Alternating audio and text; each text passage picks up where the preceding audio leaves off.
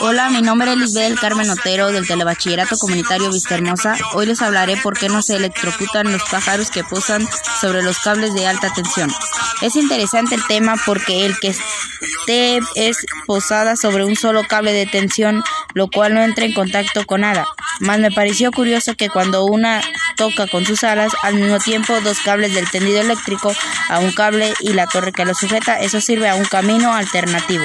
Un poco más interesante para concluir, pienso que gracias a la lectura tenemos claro el por qué no se electrocutan los, las aves.